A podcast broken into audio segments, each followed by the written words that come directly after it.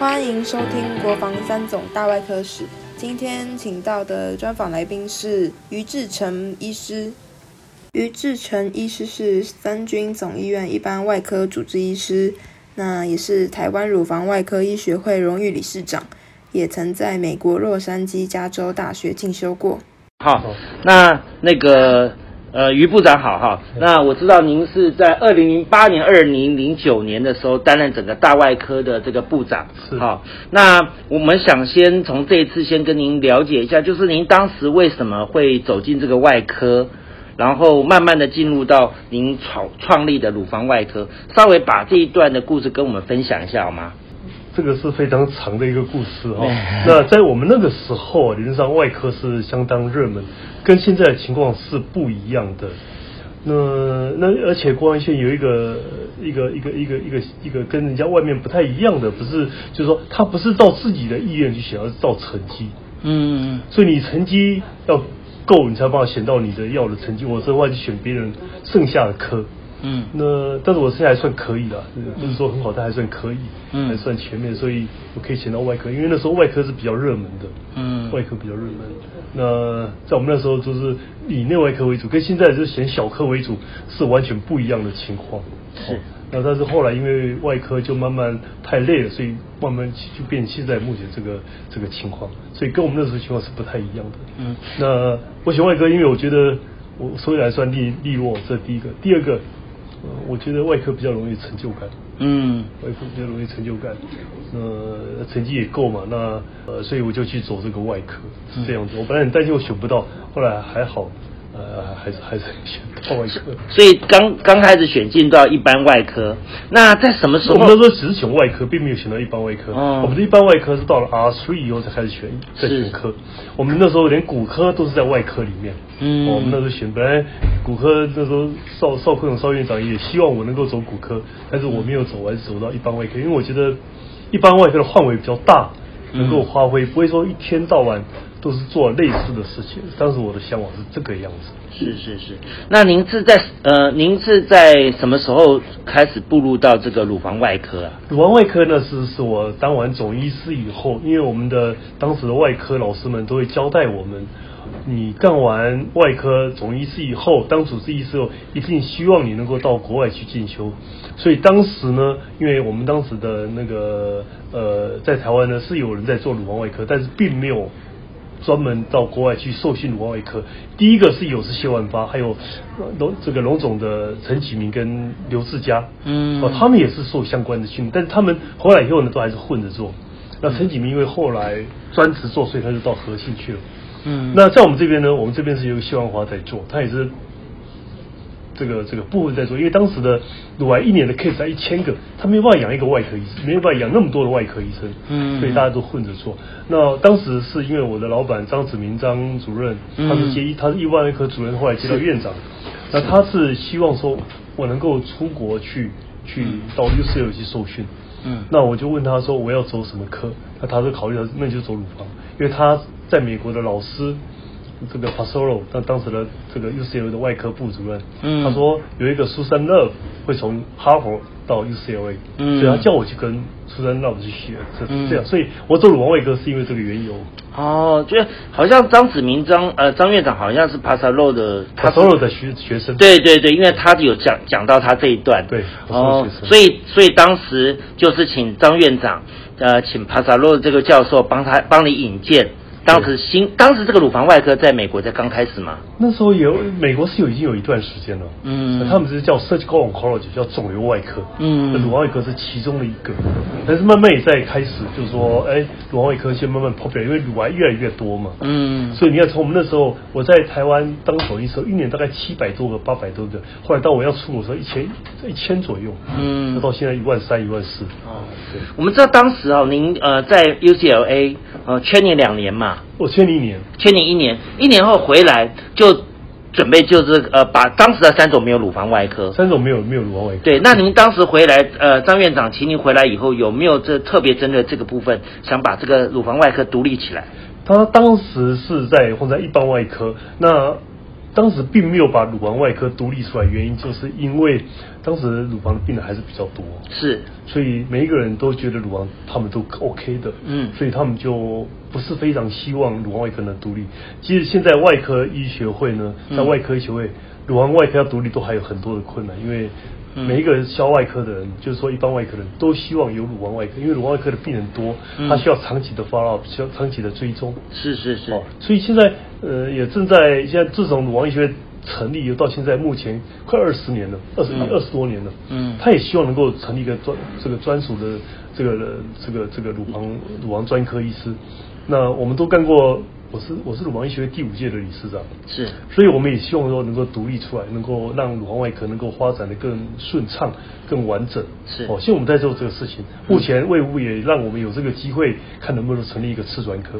是，那您您呃从那时候回来的时候，乳房外科的这个这个科是在什么时候成立的？乳房外科是大概我在一外科部主任的时候，哦，嗯就是我的门诊开始挂乳房外科，因为当时我的病人大概就是几乎都是乳房外科，因为我其他几乎都不做了。嗯哦，那我连胃癌啦、胆胆结石啦、甲状腺癌啦，我几乎都不做，我就做乳房。嗯，所以那个时候是刚好在二零零八年、二零零九年，您担任这个呃外科部部长的时候对，然后成立了这个乳房外科。所以当时是当时成立，我们为什么会有乳房专门？这台湾第一个乳房的这个中心，哦是。有包括放射科，还有乳房外科，当时还有包括妇产科医生、协议肿瘤科医生在乳房在这个乳房门诊那边看。这个是张胜远跟陈维一他们成他们那时候当院长所成立的，嗯，所以有这个基础，我们发展到大概几年以后，这个病人的 base 够大了，所以我们就成立乳房外科。嗯，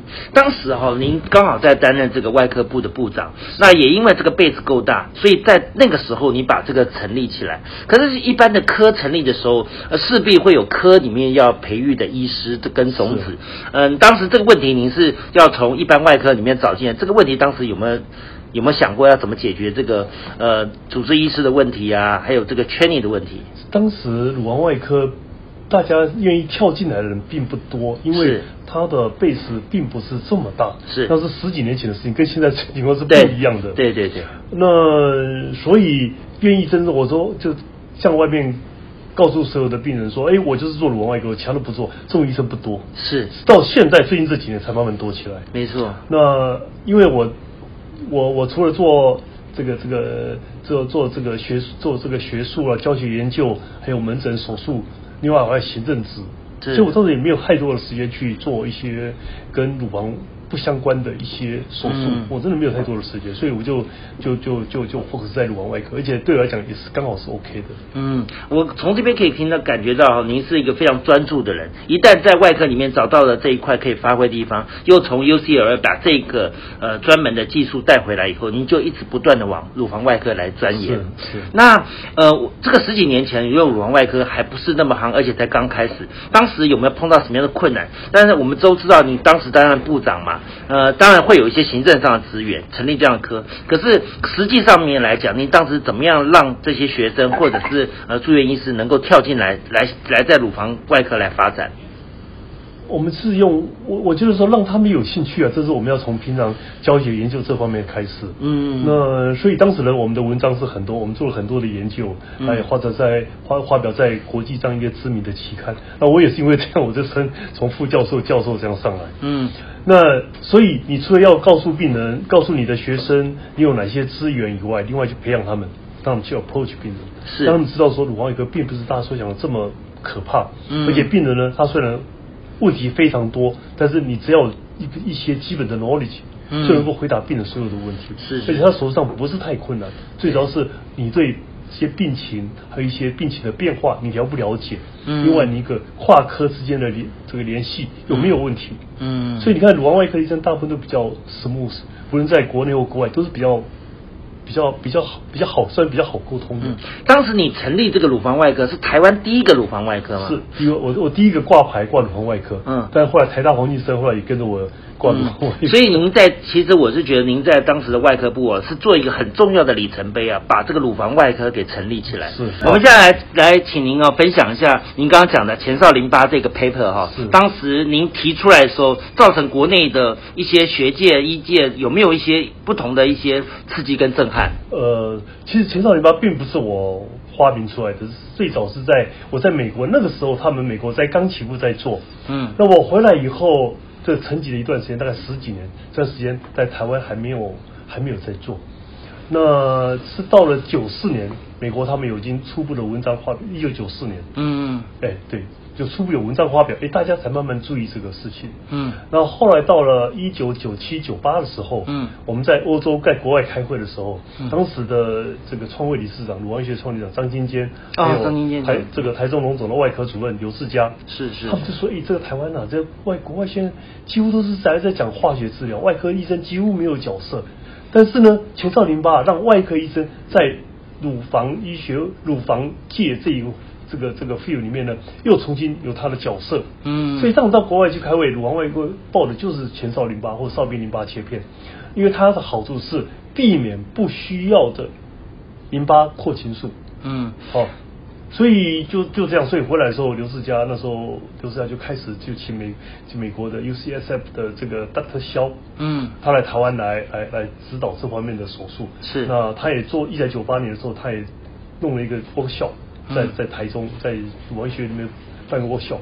嗯那后来接着我们就开始在这方面进行。那因为我的速度很快，嗯那所以我的文章就发表的非常快。那第一嗯篇、我大概发表了将近五篇的文章。哎，我想请教一下，您刚刚讲的这个前哨里面，也就是我们讲的哨兵淋巴哨兵淋巴，那这个当时是您在台湾第一个发表的这样的 paper 对，文章是我第一个发表，但是、但是第一个做并不是不不见得，因为但是大家都一起做。那我回国以后，因为我就看国外都是用一些在做嘛，所以我做其实蛮早的。嗯我就在还没有在办 workshop 之前，我就已经做了。所以他们办 workshop 的时候，我已经做一百多例了。嗯但是我当时都没有讲，因为一讲出来就有困难。对，但是因为这个确实是在我们美容外不应该是叫乳房外科里面一个很重要的一一个一个起头嘛。现在几乎变成是一个 stand up procedure，就是嗯标准的步骤。因为至少它不会整个全部清扩嘛，因为清扩可能造成的影响会比较，大。合并症多。嗯，所以这个其实当时在您在发表这篇 paper 以后，其实造成整个的我们的乳房外科的这个手术上面是一个很重大的突破。那现在因为有更多的，因为十几年了嘛，现在有更多的这些微创手术出来的时候，您在这个上面有没有持续的不断地发表更精进的一些啊技术？OK，好，你就谈的微创，这就非常大的一个 topic。但嗯是目前为止，内视镜乳房切除或者是 robotic 的乳房切除，美国 FDA 并没有 approve。哦所以这个我先讲，因为我怕大家误导说，哎，大家一直在讲微创，但是美国 FDA 并没有 approve 它，现在目前没有，嗯会不会 approve 我不知道，但是看起来就是说做用内视镜来做手术呢，目前看起来它的时间花的比较久。嗯第一个，第二个，病人要自费。第三个局部复发，在张基他们做了，好像初初步看的结果是局部要稍微高一点点。嗯，哦，不过出活率应该是差不多。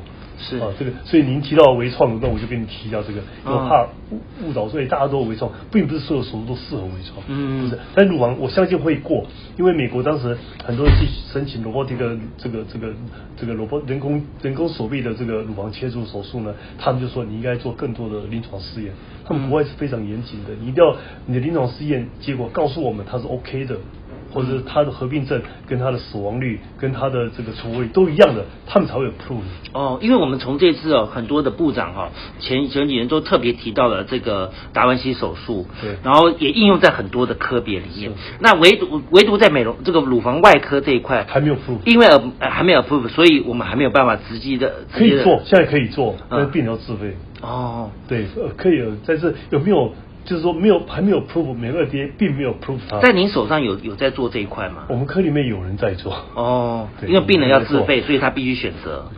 OK，那在您担任这个部长，我觉得这是一个很重要的关键呢、另外就是除了您刚刚讲的这个哨兵的这个这个，呃，这叫做什么？少少林八或者哨兵的哦，对，前少林八这个，应该还有其他的吗？其他的相关的发表的东西？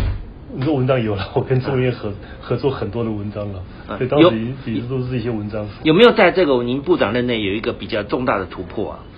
哇，这个要去看的，我的这个 我要去看，因为我没办法没办法 make sure 这个事情。好但是文章是很多，那时候文章是蛮多的。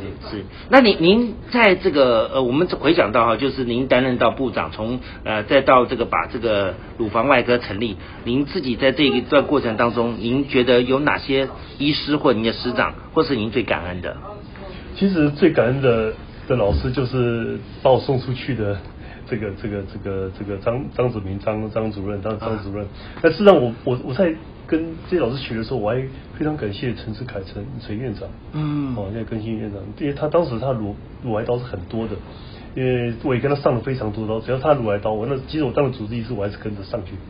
那还有一个谢焕发谢啊，谢焕发，谢焕发现在是在桃园那个是在在应该在哪里桃园医院？他本八零四后来到了桃园的那个什么？就是张思凯主任陈思凯啊，陈思凯哦，陈思凯主任跟谢焕发主任谢焕发，对他们的乳癌的刀都很多，所以我跟他们学了不少。嗯，当时也是在，他们也是，诶所以三种，这三种。可是那时候他们不是乳房外科啊，他们是没有，那时候他们是专门，他们那时候刀都一起做的，嗯都放在一般外科里面。那他们两个呢，因为像陈志凯，因为他名气非常大，所以很多人来找他，嗯所以他乳癌的刀蛮多的。嗯那谢万发是因为他也是在国外受训了一段时间，他也是做乳乳癌的。这两位嗯，这两位带给你的影响是什么？啊，启蒙老师吧，嗯 启蒙老师吧。那我们在住院医师、在总医师或年轻主治医师的时候，他是我们的非标杆呢、嗯，那您看过他们在开刀的过程，或者虽然是启蒙，但是在这个这个领域里面，有没有从中间让你有更多的启发出来？这两位，或者是比较难忘的事情？没有，这单纯就是启启蒙，让您不断的精进。对好、那你在三种啊，因为做这个乳房外科，又是把这一科起来，那你有没有对这一科曾经在治疗过程中比较难忘的一件事情啊？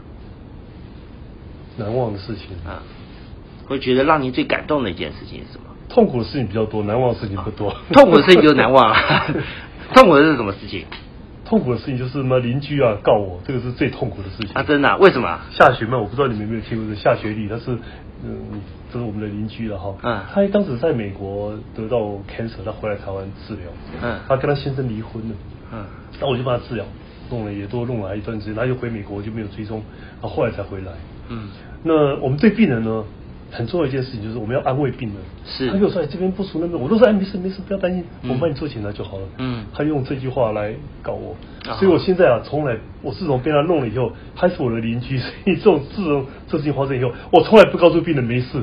他变成医生你就告诉我嘛，我没有事嘛。我说我绝对不能，我有受他的啊事情。当时他连万方那时候的院长是，后来当了当了卫福部的部长，叫做不知道神经外科的。呃，那个邱文达，邱文达嗯也被他告，我们两个也被他都被他告。是哎，因为邱文达他一看他手肿不舒服嘛，嗯他一看邱文达，邱文达也做了核磁共振检查，都都没问题啊。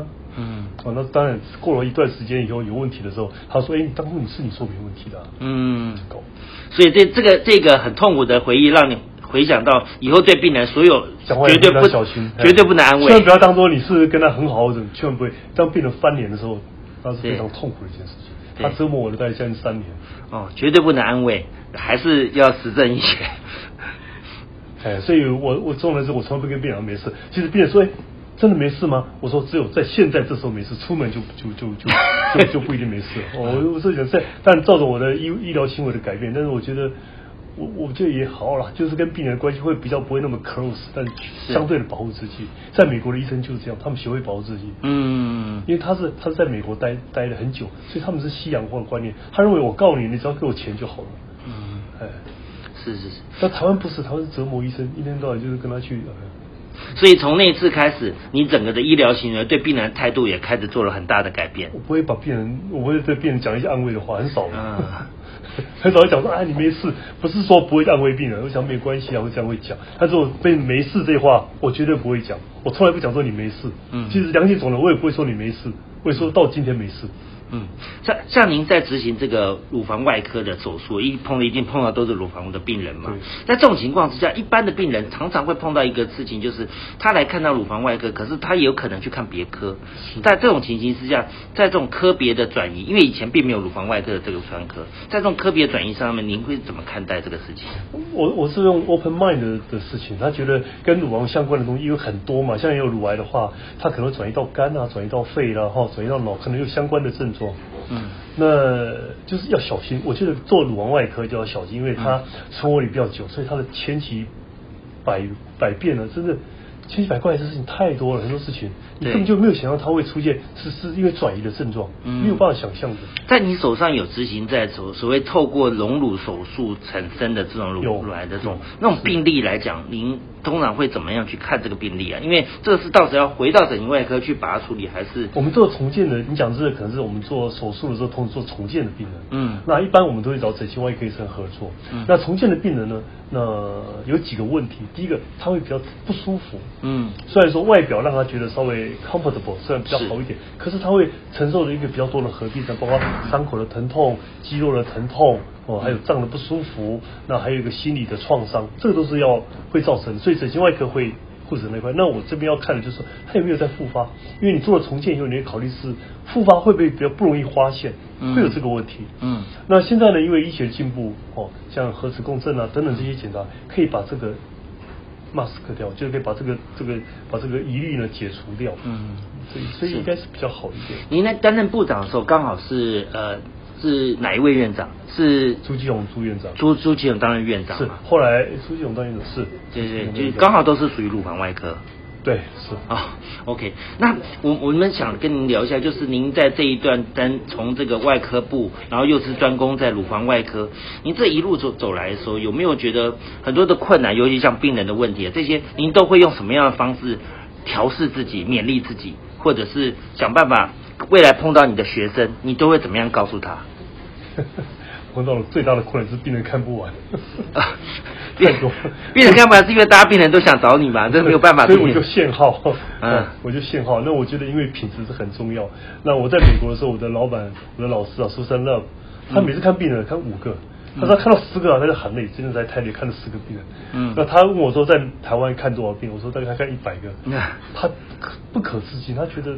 他说这样不好，是是是，所以我我回来以后，我就慢慢就限制我的号码。我到了最后，我实在就，但半我都看了太久了，有时候看到半夜，太太太辛苦，所以我就限制号码。我希望维护好点的品质，但缺点就是病人会时常挂不到号。嗯，对这些问题。所以我现在跟我的学生讲，你们在你们还年轻的时候，你可以尽量看，但是开到看到某种程度，你就要求要品质。嗯，病人有时候会讲想要问你问题，可是你如果开一百号，你不可能有时间回答病人，所以当你看到某一种程度以后，病人觉得他就是拿拿个单子，嗯，他不是要看门诊，他是要拿检查单子而已。嗯，可不可以这样子来做一个分类？譬如说，真的他只是来拿个单子，或者只是来做一般性的追踪的时候，这样的病人可以交给你的学生。然后有一些病人是真的属于你应该去了解、去去认真去看待的，这样的病人再转到你这边来。这是理想的状况。哦，但是通常病人不会这样子，不容易做得到。因为他来这边，他是是看医生嘛，不是看病。是，所以看医生。所以您您刚刚讲了这个问题，就是说，当然碰到这些困难跟挫折的时候，你会用什么方式勉励自己啊？尤其像您刚刚碰到这么大的困难，你怎么度过？用什么话来让你自己？哦，那真的是。很忧郁，我也不知道该怎么去。总不能告诉所有人说我是因为忧郁继续下去。就就就撑下去了，我继续撑下去，外科医生就撑下去。所以外科医生都很大的压力。当你开个刀的时候，即使你用很简单的刀，都可能会出问题。嗯。所以当你就碰到这个问题的时候，像花生那个事情，那我实在也是非常无助，因为我跟他家里面都熟。是。他家里面也叫他不要搞我，可是他就是要。嗯。他就要跟我要钱。我那那如如如果如果一个学生。碰到这样的问题，你会怎么样告诉他？我就我就是勇勇敢面对，就讲实话，不要讲。嗯，如果呢，你讲一个谎话，要用用一一百个谎话来来圆这个谎话，更麻烦，不要。嗯，所以我就面对就撑嘛。后来他死掉以后，家人就撤告了。嗯，嗯所以如果今天一个学生也是碰到跟你一样的问题，你只能告诉他，你就撑着嘛。勇勇敢撑着，然后面对，勇敢面对啊，不要影响你的医疗行为。是是是。那我也鼓励这个学生，我们是，我们也有医生碰到不是乳癌的，就是相关的科，也碰到一些医疗问题，也是碰到医疗问题，被被告啊，都是这样子。那我就跟他讲，就就就诚实以对，不要把这个放在心上，因为时间能够淡化这些。对对，因为我们知道医疗的这个状况百百种啊，病人状况也是百百百百样。那所以呃，您会去怎么样去勉励哈？未来啊，进入到外科领域呃，可能会碰到类似您之前的这些问题，你都要你你会用什么样的方法勉励他们，让他们在面对接下来的医疗的行为上面，能够勇敢的克服？这个心理的转折是很重要的。是。那有些医生采取一般冷漠的态度，哦，就说，哎呀，你要来就来，不来就算了，那我就看。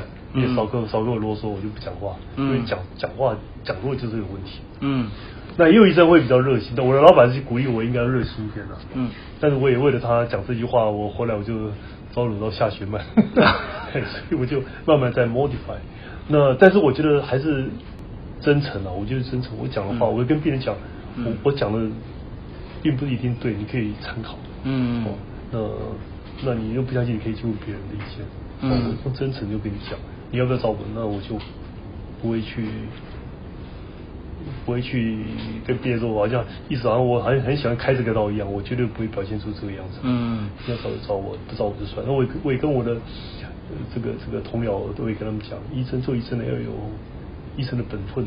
嗯，那么现在很多的科技大家都很进步嘛，哈，很多现在你看，不然不论是哪一个科，都鼓励病人去做自费的东西。嗯，可我上跟他们，我上跟他们讲，我说你们要看一件事情啊。你治疗是一个人，并不是病。嗯。哦，你要考虑到这病人他的经济许不许可？是。他有没有这个能力？嗯。有没有一种状况在你在你这边发生？就是说，他其实是要治他的心，而不是他的病。在你这边，你会怎么样方式去去处理这个问题啊？呀，心是很重要的。呃，病呢，有时候千奇百怪。那当然，呃，也并不是说你用自费东西就比较好。呀，maybe 比较好，可能会比较好，但并不一定就是比较好。嗯，所以我觉得这个东西啊，可能医生可能要要莫忘初衷啊，就是莫忘初衷。对，嗯，莫忘初衷。你要当时当医生的目的是什么？如果只是为赚钱，那你可能不适合待大医院。是，嗯，我们最后因为今年是国防一百二十周年，那你有没有对我们国防啊，尤其培育你的这个母校，还有在三总，呃，有没有想要说一？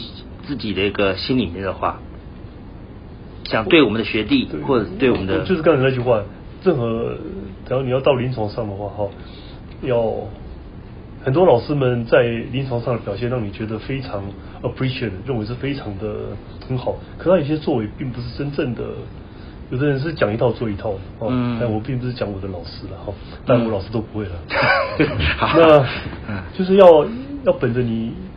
你的初衷去做事情，对，我觉得医生就不能够忘本，不能够忘你的初衷，不要去去跟着外面的潮流在走，嗯，因为很多事情呢，要有实证医学你再去做，没有实证医学的东西呢，我觉得还是要小心。是，最后啊，我想说，呃，我们在外科部，尤其在部长，大家都会秉持一个就是外科的精神。啊，纪律跟承先启后，啊，这是历届部长每一个都会去讲的一段话。在您担任这个部长的时候，承接的是陈天木，后面接的是蔡建松。那这个承先启，承接也是陈天木。哦哦，对他担任过两任部长，对。那所以在这种这个承先启后上面，给你最后一句您的感想，感想是什么？我觉得外科医生了，哈，除了刚才讲的一些人本的问题以外。最少纪律的问题，我现在看到很多学弟的一些纪律，让我非常的忧心了。我相信我的老师看到现在的目前的医生这个纪律呢，一定会有很多的意见。外科医生还是要有纪律。嗯，纪律，您的您认为的纪律是发生在哪里呢？尊师重道，在门诊、在手术室都是一样。哦，哦，但尊师尊师或重不重道，这个都是其次的问题。嗯，因为有的人是呃真的非常尊敬你。他讲的可能就不用表不用表达，你都知道很尊敬。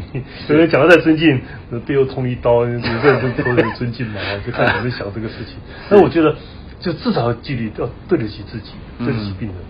每一个动作都都要做到标准化。标准化，对，是。谢谢您，谢谢，谢谢。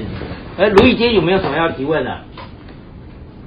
呃，我呃想另外问，就是在呃，接任一般外科主任的时候，除了您自己在乳房外科那边的专长之外，有一些大的意思，就是您也有参与到。就是像是活体肝脏移植啊、心肝移植的那个成功率是全台之冠嘛？我有看到之前您写的一个在外科史上面，所以在这方面，您接任一般外科主任的时候，整个一般外科里面，你就是有参与到比较难忘的一些就是记录啊，跟里程碑，也可以分享一下。我我乳房外科，我当一般外科哦，我最主要我觉得我对得起自己的事情，一件事情就是呃分科分流。以前呢，我们的排刀啊都是照期班，哦，谁先期班高，谁就优先排刀。那我从一般外科当我接外科一般外科主任了，就规定所有的这个这个这个排刀呢，把所有的开刀天分配给所有的人。因为很多以前啊，他刀病人很多，可他排根本开不到，所以就离开这边了。是，所以我觉得也很可惜，所以我就把所有的医生呢，我就以我自己当标准。我一我顶多一个礼拜的顶多有两个开刀天，那因为我们开刀房有有有有有有两有时候两间有时候三间嘛，所以每一个人分一天到两天，那你可以到支撑支撑稍微多一点没有关系，但之前的你一定要给他一个开刀天，那是帮 survive，所以我当时就做做这个这个分科分流，所以我次专科也就从那时候开始把它弄下来，包括肝脏啦哦肝脏还有肠胃道啦，还有内分泌啦哦等等这些我把它分出来，那肝脏移植呢那是也是。其实最刚才做最早是刘耀基刘主任，但是他因为身体比较不好，而且那时候的风气啊，就是捐肝的风气并不是那么盛，所以一直等到谢忠宝啦、陈登伟这些人上来以后，哦，哎，慢慢做了就就把它做起来了。嗯，OK，好，那个创伤创伤。创伤医学哦，创伤医学那是陈振龙担任那个创伤医学。对对对对，那时候我成立的没有错。对，陈振龙我当时为什么我会把这个创伤，当时要成立创伤科的时候，我就我想说谁接创伤科主任？那因为陈振龙是科里面积极栽培的一个一个人，他读 PhD 博士，是读完以后呢，他又跟你讲拖太久，所以四专科他他引不进去的非常困难。嗯，所以我就因为我跟振龙算是很熟，就把他找到。我这边来哦，我也把他太太找过来。我说创伤科目前是一个冷门科，但是你可以发展的很好，因为台湾目前三种是你是第一个创伤科的主任，哦，你可以发展的很好，但是你的缺点就是刚开始的病人可能会不多。我说你必须要能够忍受一段长时间的孤独，就像我当时做乳房外科一样，会有长时间的。大概我我刚开始回来台湾的时候做乳癌。都大大都张子明那边了，张子明、张子那边了。我一年不到二十个，嗯，后来慢慢做做到民国大概八十七年、八十八年，我就到一百五十个，嗯，哦，那但现在是三百多个，嗯，那所以呢，要一忍受一段很长的一个孤独的时间。后来郑龙他就跟他太太两个都跟我说，他他们愿意，好，那我就把他。当做创伤外科，对，所以您在您部长任内成立至少有两个，一个创伤创伤医医学科，一个是乳房外科嘛，对啊。好，谢谢，这个也是我们在这个您您当部长的时候很重要一个里程碑啊。好，谢谢，谢谢收听国防三总大外科史，相信于志成医师的专访让听众获益良多，欢迎订阅分享，我们下一集再会。